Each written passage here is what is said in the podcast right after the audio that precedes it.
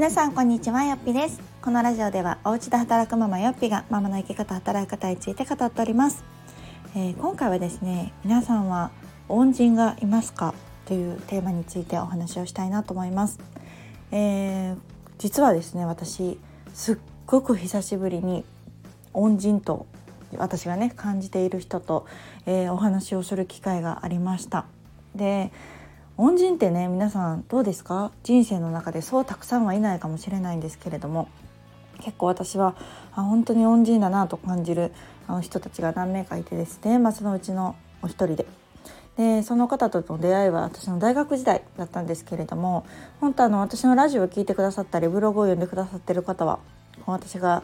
結構人生の転機となったのがこの大学時代でみたいな大学受験の失敗？失敗というか自分が行きたいところに行けなくて挫折してっていうそこからの、えー、割と奮闘したっていうような過程があるんですけどねその時期に出会った方です。で、えー、私は本当大げさでなくね自分の人生をこの34年振り返ってみても189ぐらい大学受験に失敗した時からあの人生が本当に変わったと思ってるんですね。あの人が変わるぐらい生まれ変わるぐらい。全然違うあの思考を持つようになったなと。でその後半がまあちょっとこう経験を積んで今になってるっていう感じなんですけれどもその私という人間が18級ぐらいでもガラッとあの変わりました。で、まあ、そのきっかけっていうのはもちろんこう大挫折大学に行きたいところに行けなかった。で周りは私進学校にね高校の時は通ってたので周りはすごく有名な国立だったりとかすごく有名な大学に合格して、えー、思い描いていたキャンパスライフを送っている一方で私は希望のところには行けなかったしこの学校に別に来たくないっていうようなところに、まあ、入学したんですね浪人する勇気もなく。でそこからもうほんと腐っていて、えー、もう私大学生活終わったなみたいな 入学式も全然乗り気じゃないしいやこんな学校来るはずじゃなかったみたいな感じでその大学時代送ってたんですけど、まあ、そこからですねいろいろこのままじゃいかんというところであの初めて自分の人生に本気を出したっていうのがその時でした。であの自分のやりたいことがあったのでそこの環境に身を投じてみたんですね。そうその時になんか周りがなんか今までこうぬるくいかに自分がぬるく生きてきたかっていうのを本当に思い知ってあの本気周りが本気の人ばっかりの環境にこう身を投じてみてですねああ今までの私はなんて甘かったんだと。勉強もねしてるつもりだったけど全然全然できてなかったし一生懸命一生懸命やっても選ばれない報われないような世界っていうのにちょっと飛び込んでみてですね。そうそう。っていうまあすごく私の中で人生の宝物の期間で、まあ、楽しかったしそれこそこう自分の本気をこう出せた、うん、生きてるっていう感じ。挑戦挑戦挑戦みたいな期間ででもねその時にこうまあいろいろありますよ。落ち込むこともあればねこれでいいのだろうかと思うこともある中で出会った方がね何人か恩人でいらっしゃってであの、まあ、当時ね私は二十歳そこそこですよ。言っても子供。世間のことも分かんない社会のことも分かんない中で自分なりには頑張るんだけれども、えー、これでいいのだろうかって思う時に本当こう自分より少し上の大人の人たちに私はすごくいい大人に出会ったんですね。でうん私自身のことも理解してくれるしより良くなるためにアドバイスもくれるし何て言うんだろうな。こう絶対的な安心感っていうのがある大人にたくさん出会った時期でも、うんうん、ありました。なので、まあ、それもあってちょっとこう背伸びをしたじゃない大人びたというか何て言うんだろうな同年代の子ももちろんたくさん刺激を受けたんだけれども少し先を行くお姉さんお兄さんたちから学ぶことっていうのが本当に多かったです。ただ私自身もちょっとまあ就職とかねいろいろうん環境が変わったのもあって疎遠になっていてなかなかこうお会いしたりとかコミュニケーション取る機会っていうのが途絶えてしまってたんですけど本当この度ですね12年ぶりぐらいにちょっとひょんなご縁からですねつながってあのお話をする機会をいただいてもうなんかこの話をしてるだけで私は本当胸いっぱいなんですけどなんか振り返った時にねもう12年ぐらい会ってないですよ。でも自分の、うん、恩人って感じる人がいるってすごく幸せだなと、うん、思うんですね。やっぱ何年経っても会えなくってもずっと自分の心の中にいて感謝をし続けてで何かあった時とかちょっとへこんだり自信をなくした時にねでもなんかその方の存在とかその方にかけてもらった言葉とかっていうのが今のこの自分の勇気につながったりとかこうまた奮闘するねきっかけになったりとかしたんですね。なので私は前職教員をしてたんですけどこう同じような立場にはなれないですよ。なれないけどでも私は一応先生という立場でで生徒たちがいてでもちろんいろんな生徒います。合う生徒 合わない生徒。ね素晴らしいなと思う生徒もいればややこしいなと思う生徒もいてまあこれは本音なんですけれども。でもその時ね上司に言われたのが入学式の前にもうお前のクラスなんやぞと。お前の担任の生徒なんやぞと。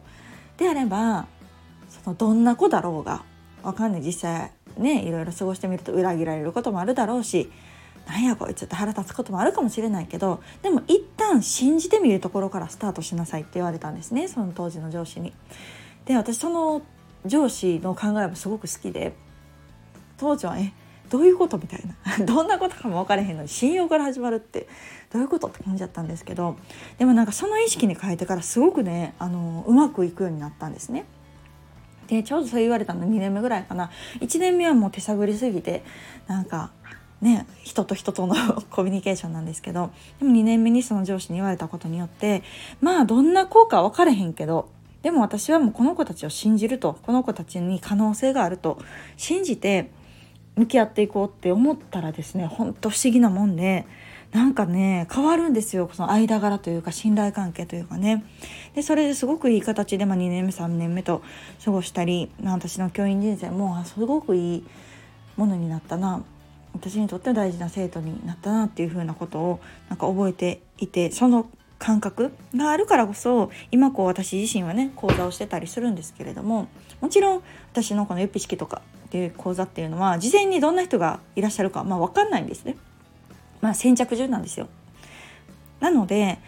いざスタートしてから私はそこから3ヶ月とか半年とかっていう皆さんと出会っていくんですけれどもでもねやっぱりその時の教訓がすごく生きてるというか初めにもう私はこの方たちが、まあ、どんな方かその時点では分かんないんですけれどもでもこの人たちがより良くなるようにするこの人たちの可能性を信じて自分が感じることサポートできることは全力でするって決めて向き合うとねやっぱりね違うと思います。なんかそこにこう人と人との間の溝というか壁というかまあ、リアルではね私も作りがちというかこうえどんな人なんやろうとか いや変な風に思われたくないなみたいな感じで給料取っちゃうタイプなんですけどでもこう先生という役に入ったりとかね今回その、まあ、講師という仕事をする上では結構私からそこの壁をね取っ払うように意識をしているんです。で、まあ、どんな方が来るか分かんないけどでも